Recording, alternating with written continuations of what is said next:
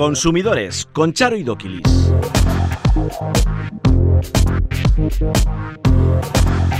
Egunon, muy buenos días. Sean bienvenidos un día más a Consumidores.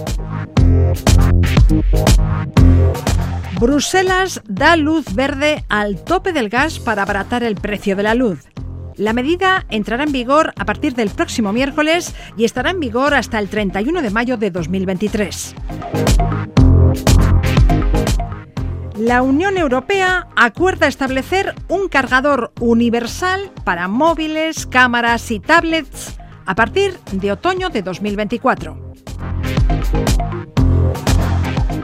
¿Qué tarifa del gas nos conviene? ¿La del mercado libre o la regulada? Es mejor la tarifa regulada por la Administración, la tarifa TUR, según un estudio de la Asociación Irache. El gobierno multará el desperdicio de alimentos y obligará por ley a los restaurantes a ofrecer al cliente las sobras de su comida. ¿Cómo hacer que tus platos sean más saludables? Una guía editada por la UPV que no pretende enseñarnos a cocinar, sino que busca mostrarnos alternativas para que lo que cocinamos sea más sano. Estos son algunos de los contenidos que abordamos a continuación en Consumidores. Musique nègre et le jazz hot sont déjà de vieilles machines. Et maintenant, pour être dans la note, il faut du swing. Le swing n'est pas une mélodie, le swing n'est pas une maladie. Mais aussitôt qu'il vous a plu, il vous prend et vous lâche plus. Je suis swing, je suis swing. Zazou, zazou, zazou, zazou, zazou. Je suis swing, je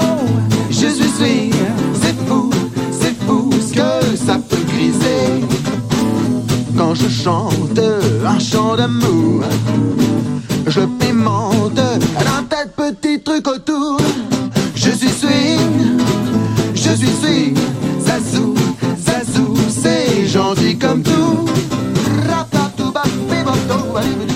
Este martes, la Comisión Europea autorizaba el tope al precio del gas en la península ibérica. Más de dos meses después del acuerdo político, arranca un mecanismo para bajar el precio de la luz. ¿Qué palo Izaga, eso jurídico del AUCO en Euskadi? ¡Por fin! Oh, por fin, así es, porque lo que se anunció un y platillo, pues yo no sé si no encontraban los bolígrafos en, en Bruselas para firmar, pero les ha llevado les ha llevado bastante bastante tiempo, diez semanas y media. Ahí es nada. Si, es, si es tiempo, porque el acuerdo yo que era desde hace pues eso, diez semanas, fíjate, se supone ya estaba bendecido, nos habíamos hecho ilusiones porque iba a entrar en, en vigor y iba, pues bueno, tendremos que esperar a, a, la primera subasta del 14 ¿Sí? de martes que viene para fijar los precios del, del miércoles y a partir de ahí entrará, entrará en vigor el Muy acuerdo. bien. ¿Y esto qué va a suponer? ¿Una rebaja de un 15 o un 20% de descuento en la factura de la luz? Pues básicamente así se, se, se, eso es lo que se plantea. Pero vamos a empezar a hacer matizaciones. No es una rebaja para todos. ¿m? Solo para aquellos que están en el mercado regulado ¿m? Uh -huh. o aquellos que estando en el libre tienen la tarifa indexada. Es decir, que es casi como van a, a precios del, del, mercado regulado.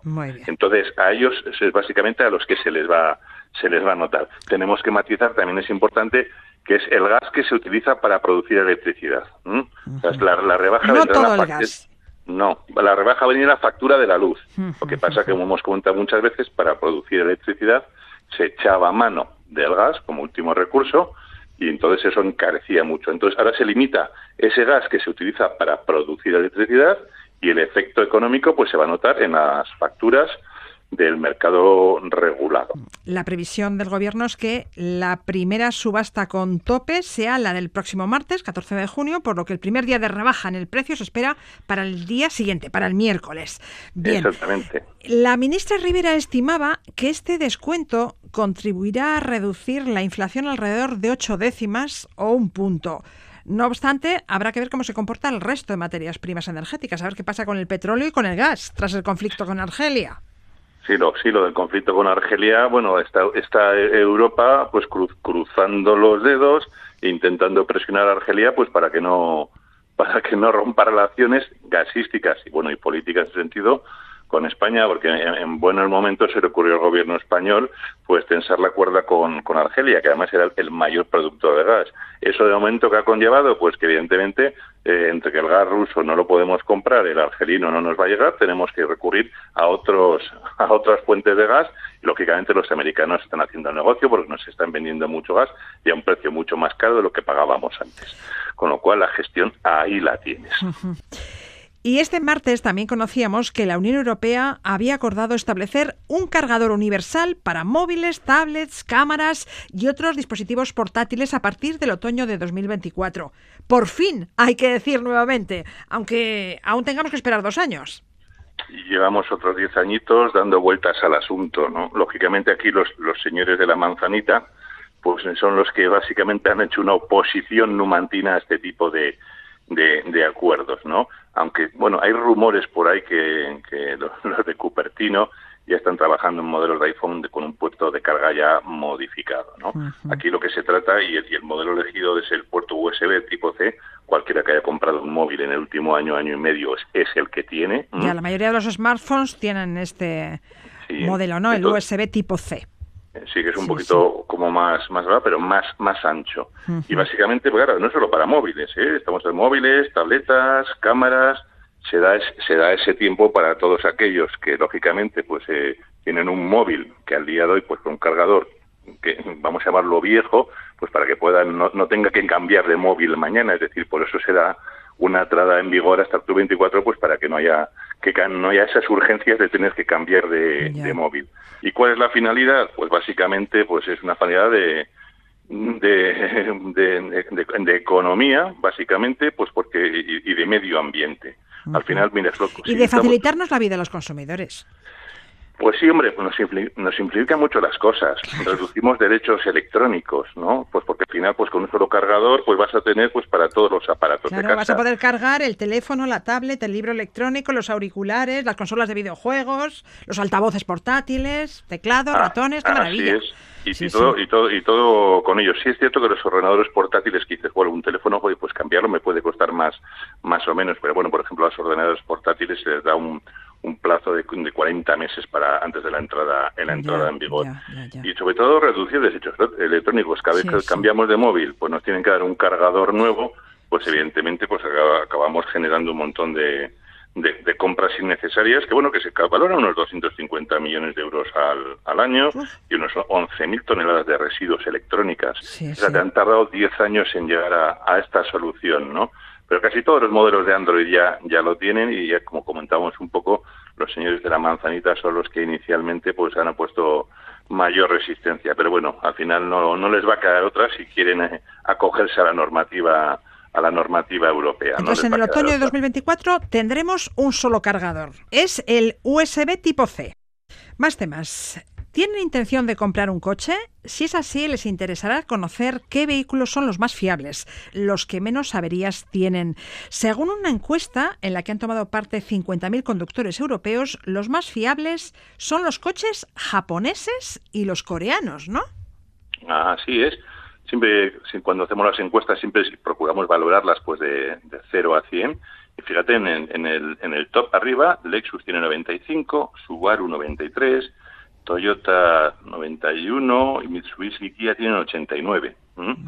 si, si, vamos a los suspensos, a la, a la, parte baja, bueno, que no son suspensos, quiero es decir, por Tesla es el, entre comillas, el, menos fiable, que tiene 60, y Alfa Romeo y Land Rover tienen 64, es decir, aprueban, pero básicamente la, la valoración de los, de los propietarios, de los europeos de cinco países, pues son los que les otorgan menos, menos fiabilidad. Entonces, los más fiables, los que menos averías tienen, son los Lexus, Subaru, Toyota, Mitsubishi, y los menos fiables, los que más averías tienen, mm. son los Tesla, Alfa Romeo, Land Rover, y Jaguar y Chevrolet. Esos serían los, los cinco los cinco de la cola, ¿no? Pero también hemos preguntado ya no solo fiabilidades por marcas, que es lo que hemos hablado hasta ahora, incluso podríamos ir un poquitín a, los modelos en concreto, ¿no? Pues, por ejemplo, si vamos al diésel, pues el, coche con mayor fiabilidad, es decir, que los propietarios dicen, oye, pues es el que menos veces he tenido que llevarlo al taller, el que menos problemas me ha dado, o las, o las averías son más sencillas. Por ejemplo, en diésel nos vamos al Volkswagen Terror del año 17. Si fuésemos a gasolina, tendríamos el Audi Q3 del 2018, el Kia Rio del 2017 y un Hyundai i20. Si vamos a los híbridos, pues Lexus eh, del año 2013, Toyota del 2018 u otro Toyota. Si vamos a híbridos y enchufables y eléctricos, pues tenemos el Kia Niro del 2016 y el Mitsubishi Outlander del 2013 si vamos a gas, que es un mercado bueno, que, ahí está también, pues eh, un Dacia Duster del 2017 y un, y Skoda Octavia del 2013-2020. ¿Y cuáles son las averías más comunes? Pues mira, eh, las averías más comunes, que hemos pedido cuáles son las que ellos tienen, por ejemplo, las más frecuentes, pues pueden ser las averías eléctricas, pues tienen un 17%. Hablamos de eléctricas, de baterías, fusibles, bombillas, cierres, levalunas, el 13% vamos a los frenos, el sistema de frenos, pues discos, tambores, cables, conductos. Eh, sistema de alimentación, el 7%, carburadores, bombas de combustible, sistemas de inyección. La dirección, pues amortiguación, pues también causa un 7% las averías. Y de motor, básicamente muy poquito, solo el 8%. Por, el 8%. Y menos todavía la calefacción y, la ventilación. Será que no, no usamos tanto porque aquí bajamos la ventanilla y no hace tanto, no hace tanto calor. Y para acabar, hablamos ahora del cártel de automóviles. El cártel de coches fue un acuerdo ilegal entre la mayoría de fabricantes de vehículos que operan en el Estado, los cuales acordaron fijar el precio de venta de los automóviles desde febrero de 2006 a agosto de 2013. Las más de 25 marcas implicadas compartieron información comercial para manipular el precio de venta al público de los coches, generando un sobrecoste a todos los compradores, un sobrecoste que puede oscilar entre el 10 y el 15%. La Comisión Nacional de los Mercados y la Competencia impuso elevadas multas a todas las empresas implicadas por un valor aproximado de 171 millones. Pero además los consumidores pueden exigir la devolución de ese sobrecoste. Bueno, hay que decir que todas las marcas no acordaron precios de febrero de 2006 a agosto de 2013. Unas lo hicieron durante varios meses, otras durante un año. Luego, puede que hayamos comprado un vehículo durante esas fechas, pero que no esté afectado por el cártel. Hay que comprobarlo, ¿no? Así es, esto no afecta ni a todas las marcas ni a todos los concesionarios.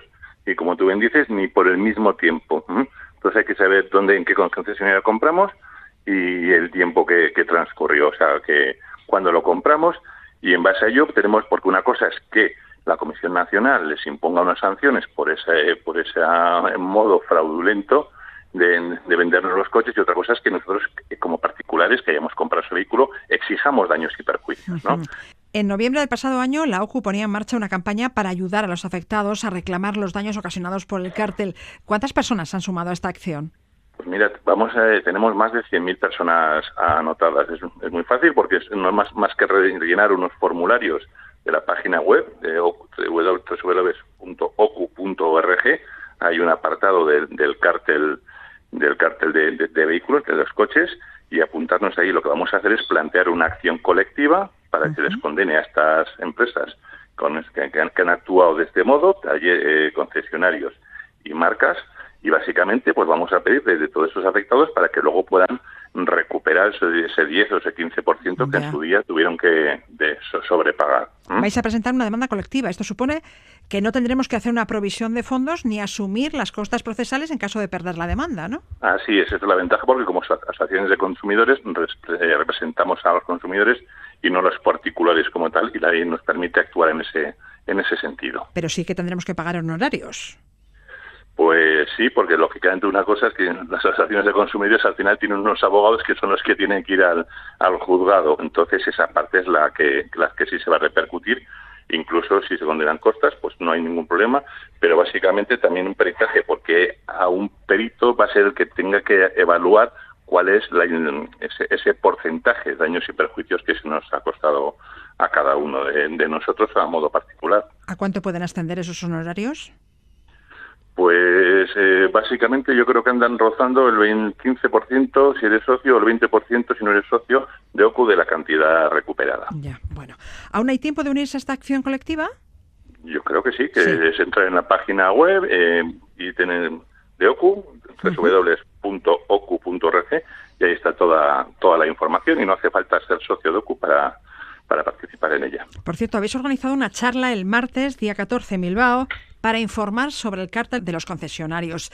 ¿Qué temas vais a tratar y a qué hora y dónde se va a celebrar ese encuentro? Pues mira, hay dos posibilidades, bien de seguirlo online o luego también una forma híbrida, pues vamos a seguirlo online, vamos a reunirnos el martes a las seis en el Palacio de la, de la Bolsa, entonces ahí vamos a ver lo que es la parte de la charla online que la puede seguir en cada, en cada uno en cada casa, es, eh, porque además en está información en la página web, y si no, pues eh, presencialmente allí daremos respuesta a todas las, a todas las dudas, explicando en qué va a consistir la, la acción colectiva y cómo vamos a hacer las, las cosas. Esta charla está abierta a todos los interesados, sean socios o no de la organización. Así es. Bueno, pues ya nos contarás la semana que viene lo que ha dado de sí esta charla informativa. Nos despedimos ya. Pues nada, pues un, un placer, un placer como que siempre. cuídate mucho. Igualmente, un saludo a todos. Agur.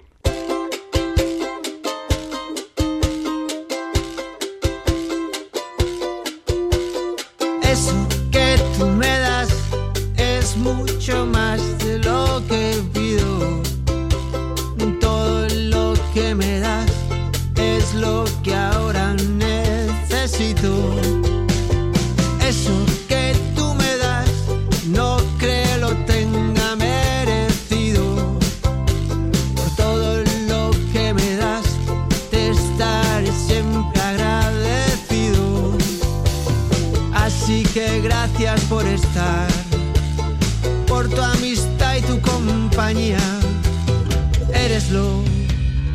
mejor.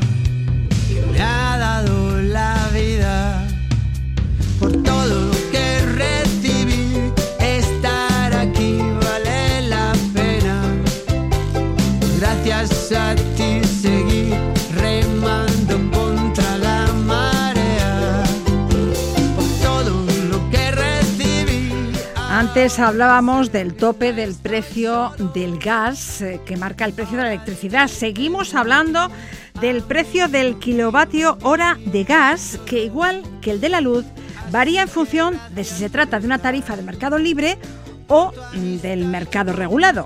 En el mercado libre, las comercializadoras de gas natural son las encargadas de fijar el precio del gas con sus clientes y establecer las condiciones que deseen. En el mercado regulado es el gobierno quien fija el precio del gas natural a través de la tarifa TUR. La Asociación de Consumidores de Navarra, Irache, ha comparado las ofertas de gas de cinco de las principales comercializadoras con la tarifa regulada TUR y la conclusión es clara. La tarifa regulada es mucho más barata que la tarifa del mercado libre. Susana Rizkun, directora adjunta de Irache. Egunon, muy buenos días. Hola, buenos días. Las tarifas libres nos pueden ofrecer descuentos, promociones, pero a pesar de ello, estas son mucho más elevadas que la tarifa regulada. Así es. El estudio que hemos hecho ha dejado claro que puede ser el doble de precio la tarifa de lo que es mercado libre con respecto a la tarifa regulada. Y el motivo de hacer este estudio ha sido porque hemos tenido avalancha de consumidores diciendo, vamos a ver, el año pasado pagaba mi factura del gas 60, 70 euros al mes y este año estoy pagando más del doble. ¿Qué está pasando?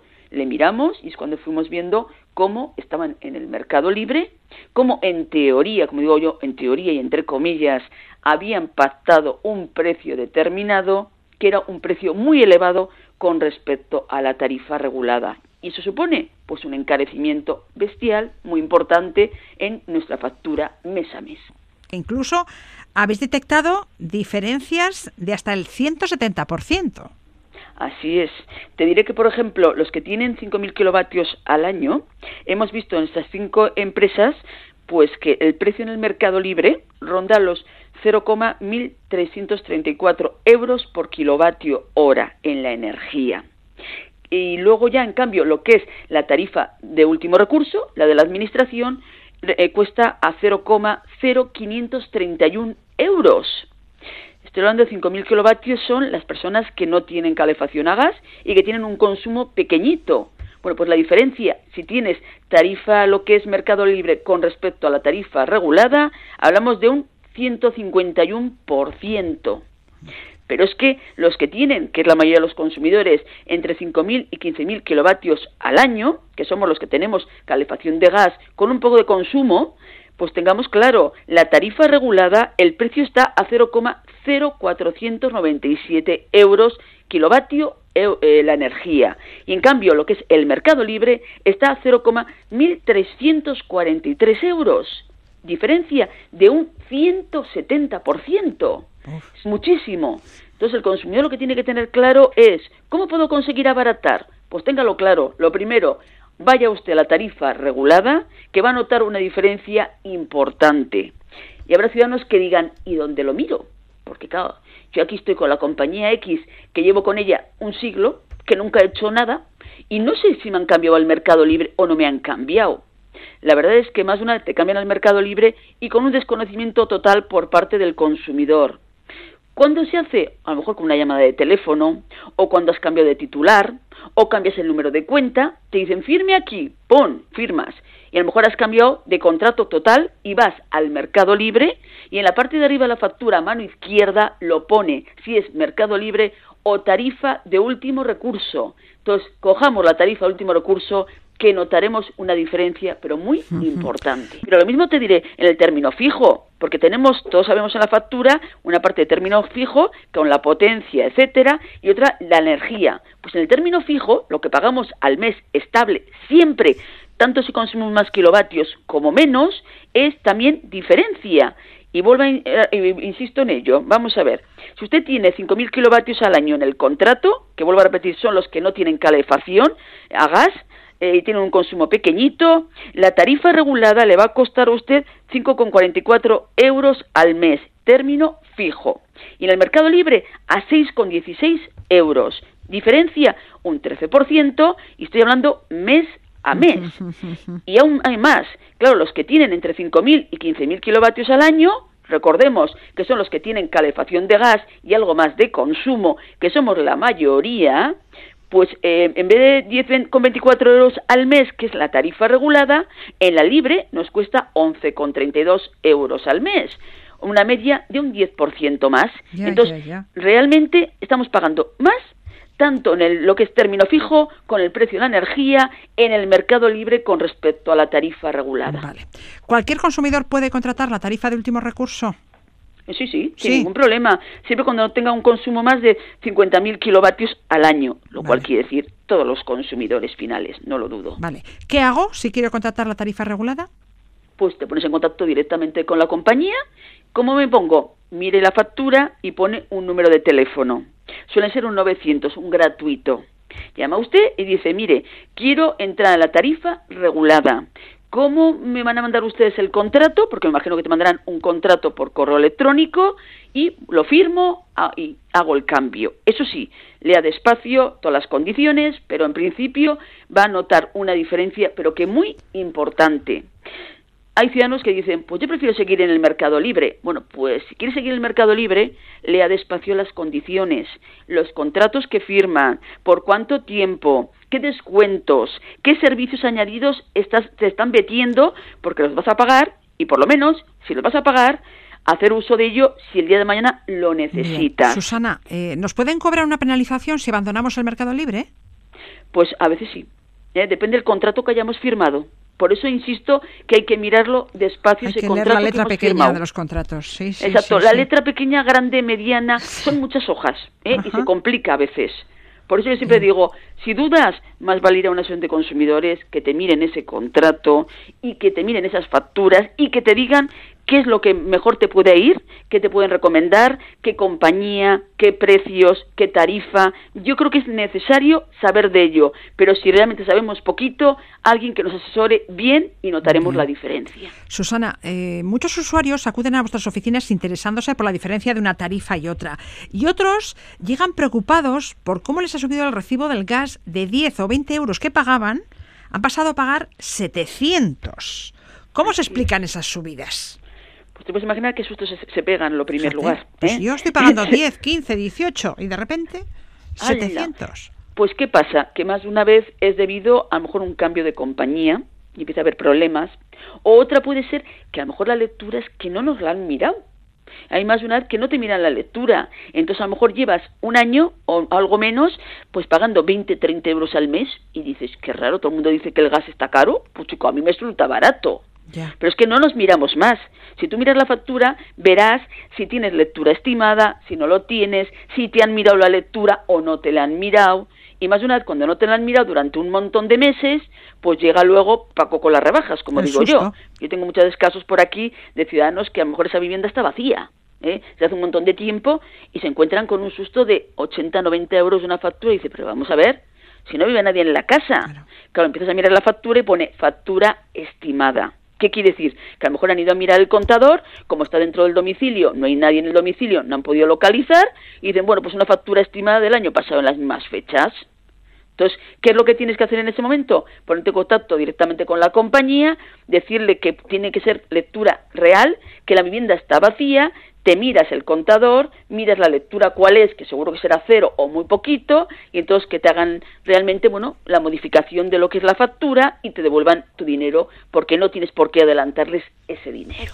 Tras lo dicho, hoy por hoy es mucho más barata la tarifa regulada de gas, la tarifa de último recurso, que la del mercado libre.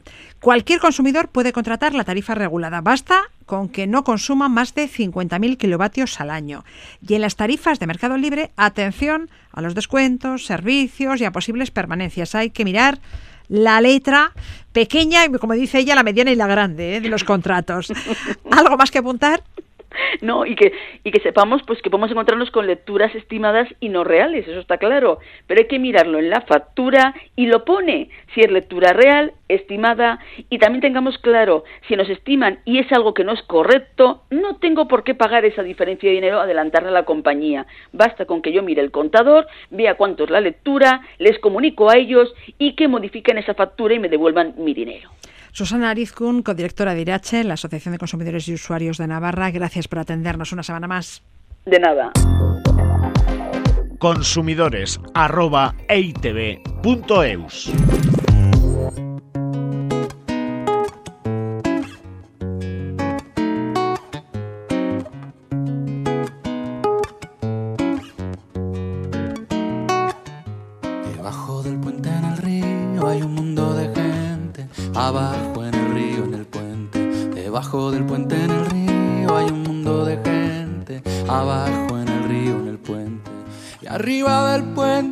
cosas pendientes, la gente que pasa, que mira y no siente, tomate, lechugas y pan del mercado. Quiero, te odio, me tienes cansado. Y arriba del puente, las cosas de siempre. No quiero mirar, no quiero quererte. Café con azúcar, quiniela y olvido. Debajo del río. Puente en el río hay un mundo de gente. Abajo en Mientras que el 10% de la población mundial no come lo suficiente, uno de cada cinco kilos de comida se desperdicia en Europa a lo largo de las distintas fases de la cadena alimentaria. No solo estamos produciendo basura innecesaria, también estamos consumiendo recursos en balde. Arancha López, asesora jurídica de la Asociación Vasca de Consumidores y Usuarios, según ON. Es necesario actuar contra el desperdicio porque no hay alimento más caro que aquel que acaba en la basura. Efectivamente. El despilfarro alimentario es inasumible desde el punto de vista ético, económico, y medioambiental. Eso es. Eh, eh, a mí la verdad es que me da bastante pudor hablar de esta cuestión precisamente por lo que por lo que comentas, ¿no?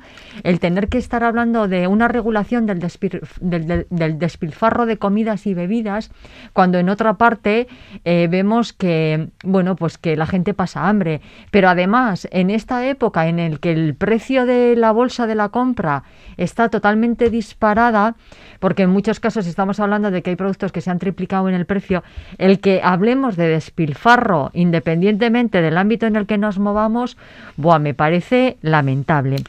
Esta semana el Gobierno ha dado luz verde al proyecto de ley de prevención de las pérdidas y el desperdicio. El proyecto legal incluye medidas para evitar el desperdicio en toda la cadena alimentaria, ¿no? Desde la cosecha hasta el consumo final. Sí, es una batería de planes, obligaciones, de buenas prácticas, de sanciones que van desde el agricultor al consumidor, pasando por el, el sector empresarial e incluso el restaurador, con la finalidad de que ni un kilo de comida termine en un vertedero. Entonces, bueno, hay diferentes eh, eh, bases. Sí. Eh, una es para la producción y la distribución. Para ello, bueno, pues lo primero que hay que conseguir es que la producción se adapte lo más posible a las necesidades de la demanda, para minimizar de esta manera los excedentes y eh, que lo que se produce efectivamente llegue a las casas y a los restaurantes para su consumo en su gran mayoría. Eh, para ello, bueno, pues también eh, se tienen que optimizar algunas cuestiones y condiciones como pueden ser, por ejemplo, el almacenamiento, transporte y conservación de las cosas. Pero también hay que minimizar las malas prácticas que se hacen, que hacen que muchos alimentos se conviertan en basura. Ya. La prioridad eh, será siempre el consumo humano a través de la donación o la redistribución de alimentos. Sí, sí, eso es. Bueno, en primer lugar, eh, lo que se hace es a los, eh, por ejemplo, en el campo de los supermercados, Sí. se les indica que eh, su obligación va a estar en dedicar eh, una parte de sus estanterías a vender, por ejemplo, con precios rebajados aquellos alimentos que estén tildados como feos, porque nos hemos acostumbrado a ver esa fruta estupenda, bien colocadita, brillante, y no sé qué historias, cuando la fruta, a ver, es, eh, eh, y está llena de imperfecciones por muchas causas. Entonces, eh, eh, también es un, nos han mal acostumbrado a ver de una determinada manera esta, este, este, estos productos. Entonces, los establecimientos comerciales van a disponer de una línea de venta de esos productos Sí. feos, de esos productos eh, poco estéticos. Eso es que en muchos casos principalmente son frutas y verduras y que van a estar a un precio más rebajado, que nos tienen que indicar que estos productos pues son de la misma calidad, que son aptos para el consumo y que evidentemente, a ver, pues puede haber gente que vas a comprar una manzana y porque tenga una pequeña imperfección o un pequeño toquecito, eso no supone que se te va vas a pagar igual uno o uno con 50 euros más que otro que otro kilo de manzanas. Pero así vas a evitar que esa manzana acabe en la basura. Eso es. Ya. Entonces, bueno, es una forma de hacerlo. También eh, a las eh, cadenas se les eh, invita a multiplicar las promociones con productos que están cercanos a la caducidad o que tienen un consumo preferente muy cercano. Entonces, la- lo que van a hacer es eh, a- acelerar su venta porque se van a poner en stand también separados eh, y, e indicar por qué tienen un precio inferior, ¿de acuerdo? Entonces es una manera también de que el consumidor a la hora de realizar la compra tenga información y él consuma en base un poco a estos criterios. Evidentemente, esto, este campo también se deriva a la restauración. Eh, los restaurantes tendrán que generalizar una práctica que ya está extendida, es verdad, en muchos bares y en muchos restaurantes, y es ofrecer a los clientes eh, aquella comida eh, que haya sobrado de lo que ellos han, han Ajá. consumido. Sí, sí. Entonces, bueno, se les pone en un tupper que tampoco se les va a cobrar los envases, ¿de acuerdo? Bueno, Entonces, los restaurantes de buffet libre no, ¿eh? eh, bueno, eso. Estamos hablando de lo que nos sirven en, en la mesa, ¿vale? Sí, sí, sí. Entonces, en ese caso se les va, se les va también a indicar para Se que les va a obligar a restaurantes a efecta- ofrecer al a ofrecer cliente esas al cliente y si Ya. el cliente no lo quiere bueno pues eso es otra movida Sí, sí, sí. diferente vale Eh, entonces bueno eh, si aún así por ejemplo eh, se quedan excedentes sin, sin vender lo fundamental entonces eh, para el uso para la alimentación se destinará eh, como hemos dicho, la para la alimentación humana y aquello que aún así sobre, por parte, por ejemplo, lo- de estos restaurantes, pues eh, eh, a través de convenios con los bancos de alimentos o con ONGs, se les derivará. Y luego, bueno, eh, aquellas cosas eh, que ya por otra vía eh, no sean para el, consumo para el consumo humano, humano, se va a destinar al consumo animal. Entonces Ajá. se pueden hacer piensos, etcétera, etcétera, para, para que no se desperdicie nada de esta Ya, ya. cadena. ¿Mm? Y eh, se han fijado sanciones. Sí, eh, de hecho, bueno, cuando las empresas ignoren estas obligaciones, se han establecido unas respetables cantidades entre 6.000 y 150.000 euros y hasta millón en caso de infracción grave y reiterada. Hasta un millón. Sí, hasta un millón. O sea que, bueno, pues a, eh, a mí me parece que hay que estar ojo a visor con lo que, con las cosas que vamos a hacer a partir de ahora. El fin, como decíamos, es evitar el desperdicio alimentario. ¿Cuándo entraría en vigor esta ley? Pues el 1 de enero del 2023. Bueno, Así que queda poco para adaptarnos. parte de la comida mm, se desperdicia en las diferentes fases de producción, elaboración y comercialización de los alimentos, pero parte de la comida se pierde en los hogares. Sí. Eh, Nosotros en casa, ¿qué podemos hacer para evitar el despilfarro alimentario? Bueno, pues en primer lugar, a ver, yo creo que hay que hacer eh, la compra y nunca mejor dicho con una lista, con una lista basada en nuestras necesidades y comprar las cantidades adecuadas a las necesidades que tenemos en nuestros domicilios para que sobre todo el producto fresco no se estropee. Eh, hacer una vigilancia además de lo que tenemos en casa con fecha de caducidad o eh, con aquellas cosas que vayan con consumo preferente. Hay que tener siempre en cuenta pues esos productos que compramos envasados que no se nos pasen, porque si no al final, si ese producto, eh, bueno, pues eh, termina cumpliendo la fecha, igual está estropeado cuando lo vayamos a consumir. Y hemos dicho que vamos a evitar, ante todo, que el alimento vaya a la basura o al vertedero. Eh, por eso, bueno, pues hay que tener un poco de organización dentro de nuestras baldas y armarios de nuestros domicilios y también de organización en nuestra nevera. ¿Vale? Entonces, cuando yo compro, por ejemplo, productos lácteos, no, no, no debería de poner los últimos que yo compro los primeros para coger, sino si me queda alguno, sacar lo que tengo al fondo y meterlo nuevo eh, eh, cambiarlo de, posición. Eh, el, consumo, las cosas empaquetadas, exactamente igual. Las latas. Las latas, todo. Si, por ejemplo, tenemos costumbre de tener en nuestro congelador, pues carne o pescado, tenerlo organizado de manera que lo primero que yo voy a consumir es lo que he congelado antes que. Entonces, eso es importantísimo. Jo, si vemos que hay alguna fruta que está un poquito así de aquella manera y que además en vez de una son dos o tres, Tampoco cuesta nada. Le echamos, miren, una cazuelita, un poquito de agua, lo pelamos, una compotita y nos la comemos o de postre. Una macedonia o una compota o una mermelada. Eh, siempre, o sea, la dieta mediterránea, eso es, es que nos dan numerosas posibilidades para que no se nos estropeen los alimentos o en el supuesto caso de que estén a punto de consumirlos de formas que sean más agradables. Pues igual vemos algo que está, bueno, un poquito tocado y al ojo pues bueno, pues igual nos da cierta reticencia. Pero esto es como todo, es que comemos muchas veces con los ojos, entonces vamos a decorarlo, vamos a ponerlo bonito y consumirlo. Es una manera también de ahorrar, que como he dicho antes, me parece que la bolsa de la compra no está como para que se nos estropee absolutamente nada. Y tengamos que tirar alimentos a la basura. Eso es. Compremos de acuerdo a nuestras necesidades. Fijémonos en la fecha de caducidad de los alimentos congelemos aquellos alimentos que no vayamos a consumir, ordenemos mm, las neveras, las despensas, los congeladores por prioridad de consumo. Saquemos las latas del fondo de la balda y pongamos las más recientes atrás. Pensemos en recetas para reutilizar la comida sobrante. Es labor de todos, como decíamos, luchar contra ese despilfarro alimentario. Arancha López, asesora jurídica de CACUP, gracias. Gracias a vosotros de nuevo. Agur.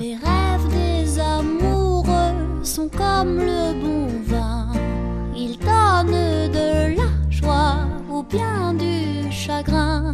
Affaibli par la faim, je suis malheureux.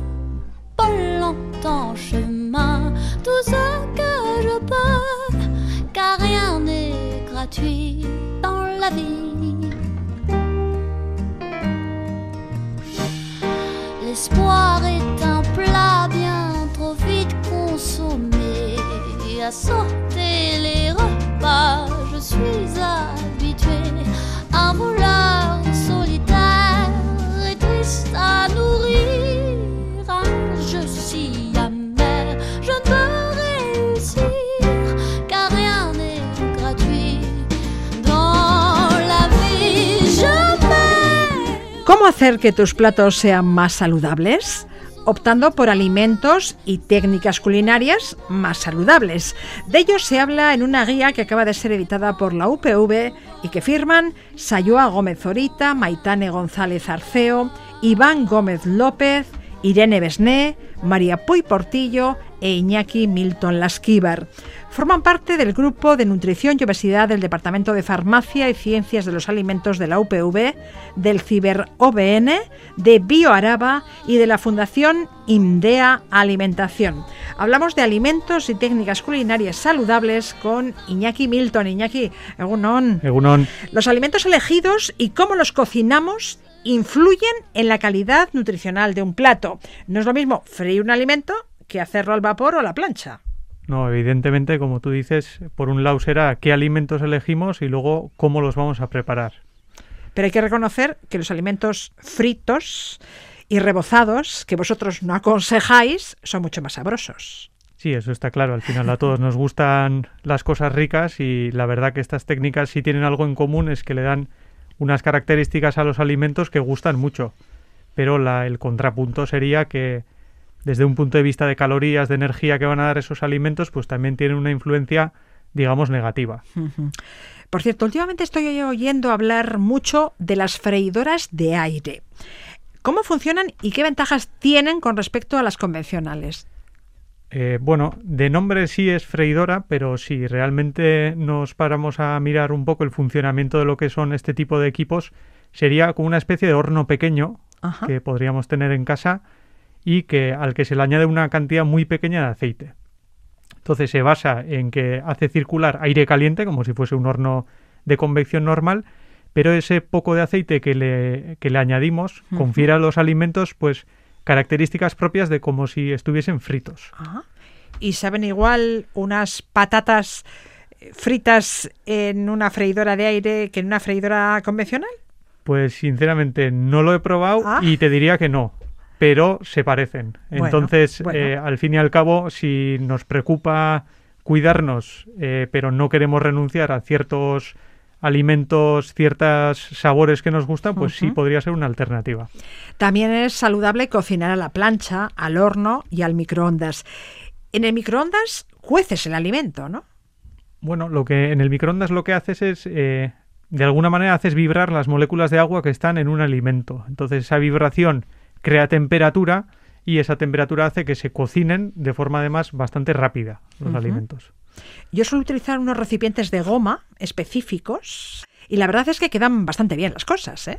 Sí, la verdad que cada vez eh, son más comunes. Antes, pues igual tenías que ir a sitios especializados a comprarlos, pero hoy en día prácticamente en ferreterías los puedes encontrar y la verdad que son, son útiles. Sí. Para que nuestros platos sean saludables, hay que elegir modos de preparación saludables y alimentos saludables. Hablemos de grasas. La mejor es el aceite de oliva virgen extra. Pero en el caso de que no podamos comprar este aceite, ¿qué grasas son las mejores? Pues hombre, en principio tiraríamos por el aceite de oliva virgen extra, como tú has dicho. Si no es virgen extra, que por lo menos sea virgen. Y si no, ya iríamos al aceite de oliva, digamos, 0,4 o, o más normal. Bien. Pero en principio siempre aceites van a tener una composición más saludable, grasas insaturadas, cosa que, por ejemplo, en la mantequilla, en la margarina, pues ya estaríamos hablando de grasas saturadas que se relacionan con problemas cardiovasculares. ¿Qué opinas del aceite de girasol?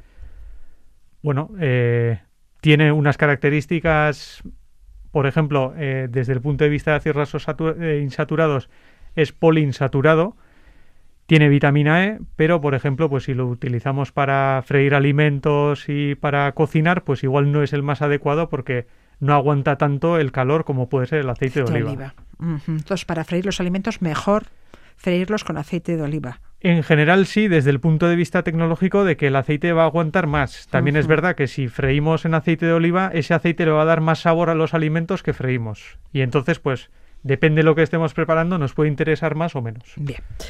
Dejamos las grasas aparcadas y vayamos con las frutas y verduras, que las podemos consumir sin restricción. Bueno, a ver, en principio no suele ser el problema de que nos pasemos, suele ser el problema de que no llegamos a, a las recomendaciones de ingesta. En principio, frutas y verduras no tienen no tienen ningún contrapunto, ninguna contraindicación, podemos comer las que queramos. Lo siempre- único igual el azúcar, ¿no? De las frutas. Que no nos pasemos Sí, con la pero fruta igual. si hay, eh, sobre todo, tenemos que tener en cuenta que consumamos la fruta entera, Ajá. porque muchas veces, pues, eh, se tritura en modo puré o se hacen zumos, Sí. y ahí lo que se hace por un lado es se libera el azúcar que tiene de los otros ingredientes, como pueden ser la fibra, etcétera. Eso hace que pase más rápidamente al torrente sanguíneo y eso es eh, algo negativo, algo que hay que evitar. Y además, pues si tomamos zumos, puede que estemos consumiendo una cantidad de fruta más grande de la que consumiríamos si comemos la fruta en entero. Claro. Eh, lo mismo, no solamente el modo que comemos las frutas, sino que esté en almíbar, por mucho que sea un melocotón, pues no va a ser Ya, recomendable. ya, ya, ya. Y si es desecada también, pues en ese caso no se le ha añadido ningún azúcar, pero al haberle quitado agua a esa fruta, el contenido de azúcar por el mismo peso será mayor. Entonces, son cosas a, a tener en cuenta. En la guía se nos alerta del tomate frito de bote. Sí. ¿Por qué? Pues porque normalmente se le suele añadir azúcar y se le suele añadir sal. Por eso está Ah. tan rico. O sea, tú lo puedes comprar, abres el bote y te lo puedes comer y está rico. ¿Pero por qué está rico? Porque normalmente tienen azúcar y sal añadidos y además en cantidades bastante grandes. Ya, siempre lo podemos hacer en casa con un poquito de cebolla y un poco de pimiento. Sí, desde luego. Claro. A ver, vamos a la frutería, vemos eh, que hay tomate rama, tomate pera, bueno, se compra, se limpia bien y se hace en casa. Con respecto a los cereales, nos aconsejáis los integrales. Sí, porque así eh, el consumo de fibra lo podemos asegurar a través de esos cereales. Bien. Y cuidado con los cereales del desayuno. ¿Por qué? Pues porque normalmente desde el punto de vista nutricional no suelen ser para nada recomendables, porque al fin y al cabo ¿Pero no son cereales? sí, pero que sean cereales es como las grasas. Ni las grasas porque sean grasas no son malas. Quiero decir, habrá unas más recomendables que otras y con los cereales lo mismo. Unos cereales de desayuno que sean de harinas refinadas y que se les haya añadido azúcar, pues por mucho que sean cereales, no sean recomendables. Siempre habrá alternativas que muesli, granola, que no vayan a tener esos azúcares añadidos y que sean cereales integrales. Eso ya, pues sí sería recomendable. Otro alimento interesante y muy recomendable son los frutos secos, pero hay que comer solo un puñadito. Sí, a ver, la recomendación dice una ración al día que serían unos 20-30 gramos de frutos si son de cáscara pelados. Un puñadito. Sí, sí es verdad que al final son calóricos y evidentemente si te comes medio kilo al día, pues lo vas a notar. Ya. También al ser calóricos, tienen fibra, realmente te comes 20-30 gramos y, y digamos que son relativamente saciantes. Por lo Bueno, que- pero hay que comerlos crudos, ni fritos, ni con sal, ni Eso bañados es, en chocolate. Eso es. Crudos o en su defecto tostados, Tostados. pero que, que no se les haya añadido ningún sabor barbacoa, ni sal, ni, ni miel o... Ya, ya. Hablando de sal, consumimos el doble de lo recomendado. ¿Hay alternativa a la sal? Bueno, por un lado eh, se comercializa y es relativamente sencillo encontrar las sales bajas en sodio. Entonces eso sí es una alternativa que vas a cualquier superficie, cualquier supermercado y sí se puede encontrar.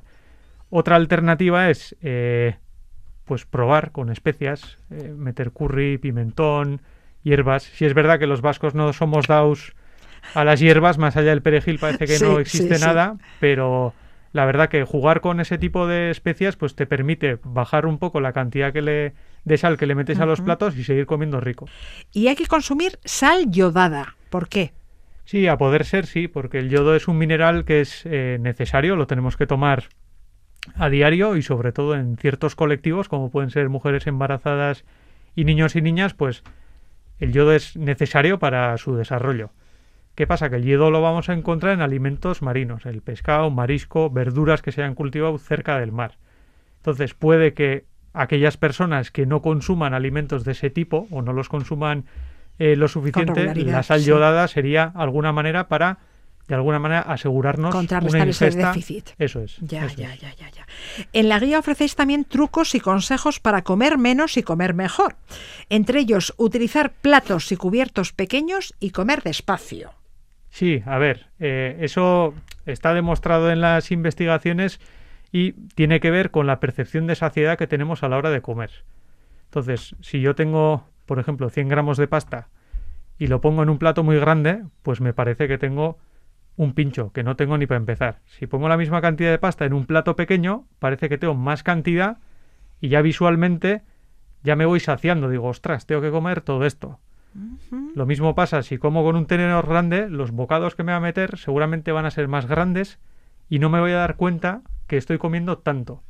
Ya, ya. Si utilizo un tenedor más pequeño, eh, tenedor, cuchara, utensilio Ajá. más pequeño, estaré comiendo más bocados, pero más pequeños. Me voy a obligar a masticar más y voy a tener mayor sensación de saciedad. Y lo mismo ocurre si comemos despacio. Claro. Sí, sí, sí. Y lo mismo ocurre, por ejemplo, em, comer mirando la tele o no. Pues muchas veces si estamos pendientes de la tele no estamos pendientes de lo que estamos haciendo, que es comer. Tragamos, entonces. Entonces, Claro. no te das cuenta y son cosas a tener en cuenta comes que más. sí, se han, se han Ajá. relacionado con mayor riesgo de obesidad. Y también recomendáis no saltarse el desayuno. Sí, sí, sobre todo en colectivos como los críos, eh, niños y niñas.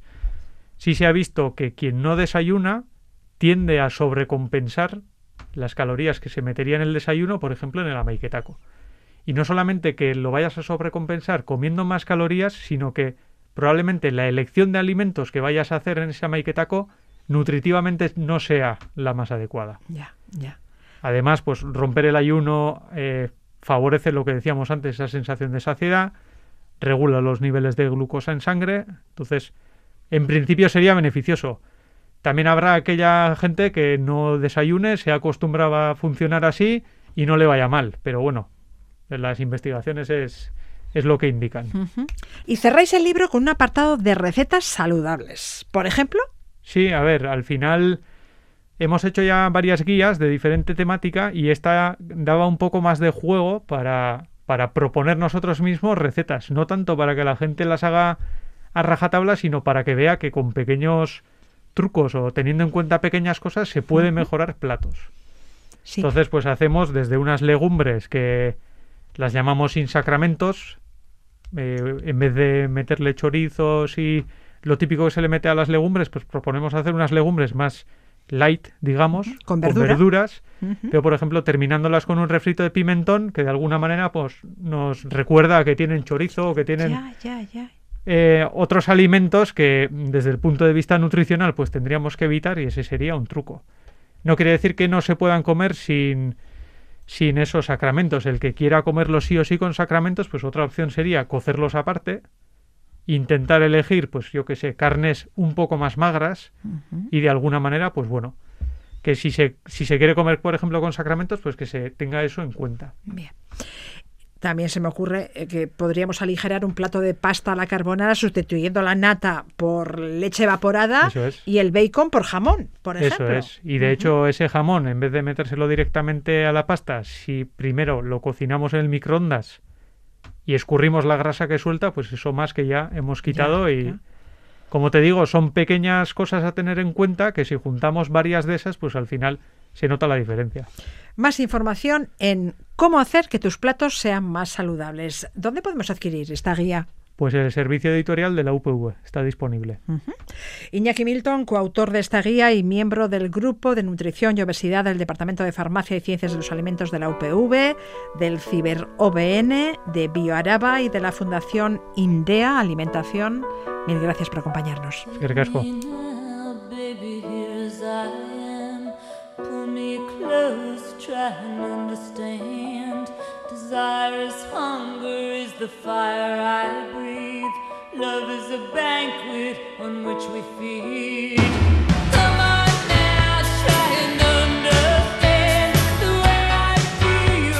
Nos vamos. El próximo jueves arranca el Askena Rock, festival que cumple 20 años y que vuelve a Mendizabala. Patti Smith encabeza el cartel del sábado. Con ella les dejamos. Da tornas arte, ondo izan. Because the night belongs to lovers. Because the night belongs to life. Because the night belongs to lovers. Because the night belongs to us. Have I doubt when I'm alone? Love is the ring, the telephone. Disguised as lust. Here in our bed until the morning comes.